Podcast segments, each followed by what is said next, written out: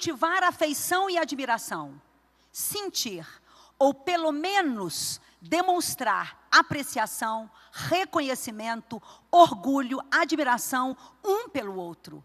Essa afeição é uma dádiva que deve ser cultivada diariamente no relacionamento a fim de nutri-lo com romance. Nós entendemos que o relacionamento amoroso, o casamento principalmente, poderia ser uma segunda chance para aquele ser que, em nome do amor, os pais talvez achassem que, já que o mundo vai te falar só coisas boas, eu, como seu pai, como sua mãe, vou te falar as coisas duras. Era um método de educação. Ok? Mas isto fez com que este ser ficasse com algum déficit, sim, no autoconceito dele e o casamento. Ele não tem a tarefa de curar, esgotar isto, mas pode ser o lugar para regenerar. E eu fico pensando que ou a pessoa não teve e depois tem um marido ou uma esposa que consiga encorajar encorajar, gente, a autoestima, tá? O que mais valida uma autoestima é quando uma pessoa consegue ter uma relação positiva com seus erros. E para isto, a relação tem que ter, tá? Um lugar positivo com os erros. Um lugar realmente abençoado com os erros. Ou a pessoa não teve e depois, né, passa a ter. Ou pior, a pessoa teve um pai muito amoroso, uma mãe muito amorosa, e depois tem um companheiro e uma companheira completamente áspero ou áspera. Você sabe, porque você já o conhece e a conhece, o estilo de educação que ele recebeu, que ela recebeu. Se o saldo teria sido positivo, que você tome isto como, tá? Ativador. E que você faça o eco disto. Mas se não foi, cria outra voz. E essa outra voz, ela é criada quando eu me comprometo com a arte da apreciação. E a arte da apreciação é o que nós chamamos do melhor antídoto para o desrespeito. Porque se eu estou alimentando a apreciação, eu não vou ter coragem de quebrar esse respeito. E o terceiro princípio.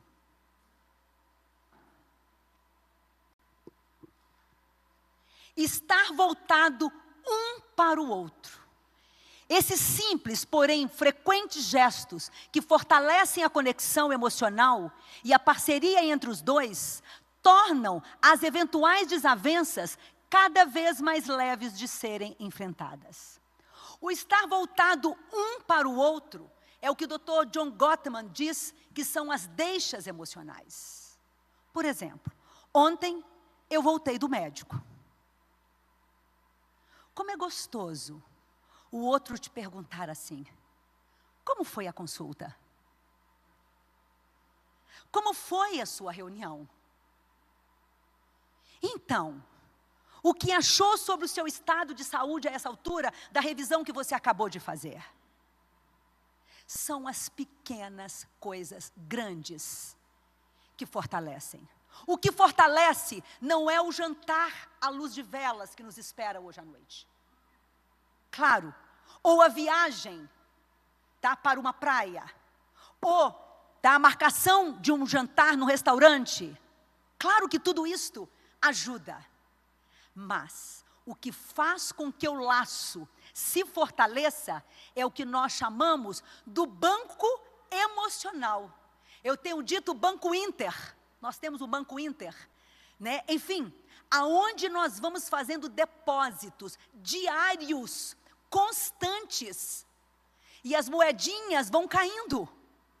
Com cada vez que eu sou vista, com cada vez que eu sou ouvida, com cada vez que eu vejo e ouço. E com isto, eu vou ficando rica de emoção positiva. Isso me fortalece. Nós não somos duas paredes. Nós não somos, enfim, duas pessoas né, que parece que estão pessoas que nem se conhecem, e até mesmo as pessoas que não se conhecem, nós sorrimos.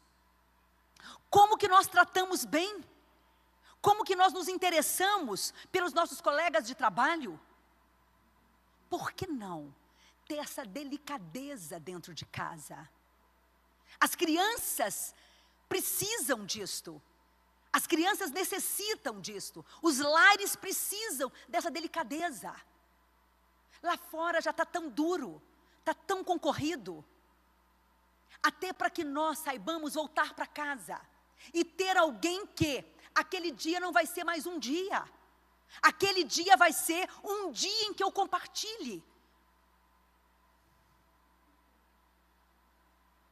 Estar voltado para o outro é dar ao outro o melhor presente. O melhor presente é ser visto. O melhor presente é ser ouvido.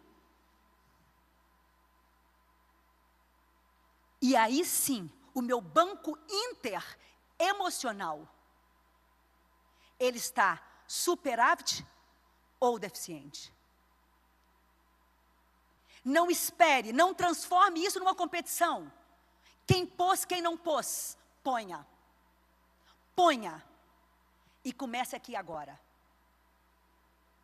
Coisas muito simples. Coisas que não custam, mas coisas que enriquecem, que prosperam, que fazem com que o relacionamento seja outro relacionamento. E eu vou dizer, esse princípio seria a vacina contra o Covid, a imunização emocional.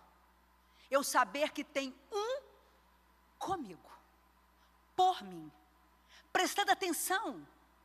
Coisas muito simples em relação, tá? É preciso que ao final do dia eu saiba pelo menos, tá? Uma coisa do que teria sido o dia do outro. Pelo menos uma coisa.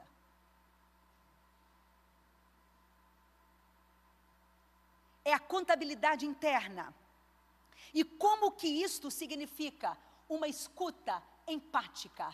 Nós vimos laços de ternura e de aliança se colocar no lugar do outro, se, se importar com o outro, perguntar pelo outro.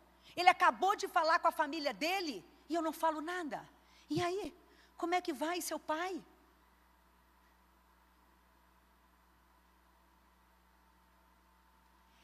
E para a gente poder já abrir aqui o banco Inter de vocês, eu vou dar aqui uma lista de dez necessidades.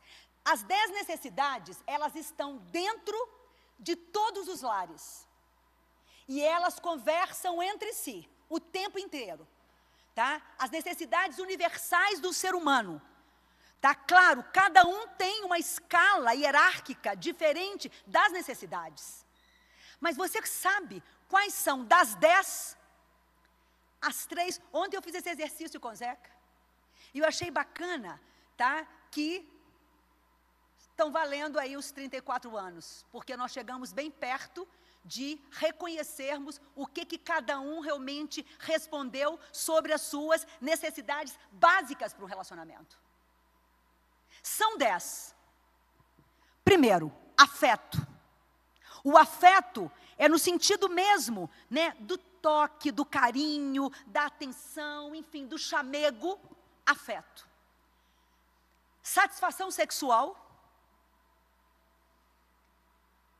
a intimidade do casal, como é que ela está sendo vivenciada, o diálogo, as trocas, as conversas, o companheirismo, estar com a pessoa em alguma atividade, ou não podendo estar com, se interessar por, ou ajudar a pessoa de alguma forma a viver aquilo. O companheirismo, a honestidade, que é a verdade, a atração de precisar dos elementos atrativos, o apoio financeiro, o apoio das tarefas domésticas, o compromisso com a causa, com a família e a admiração.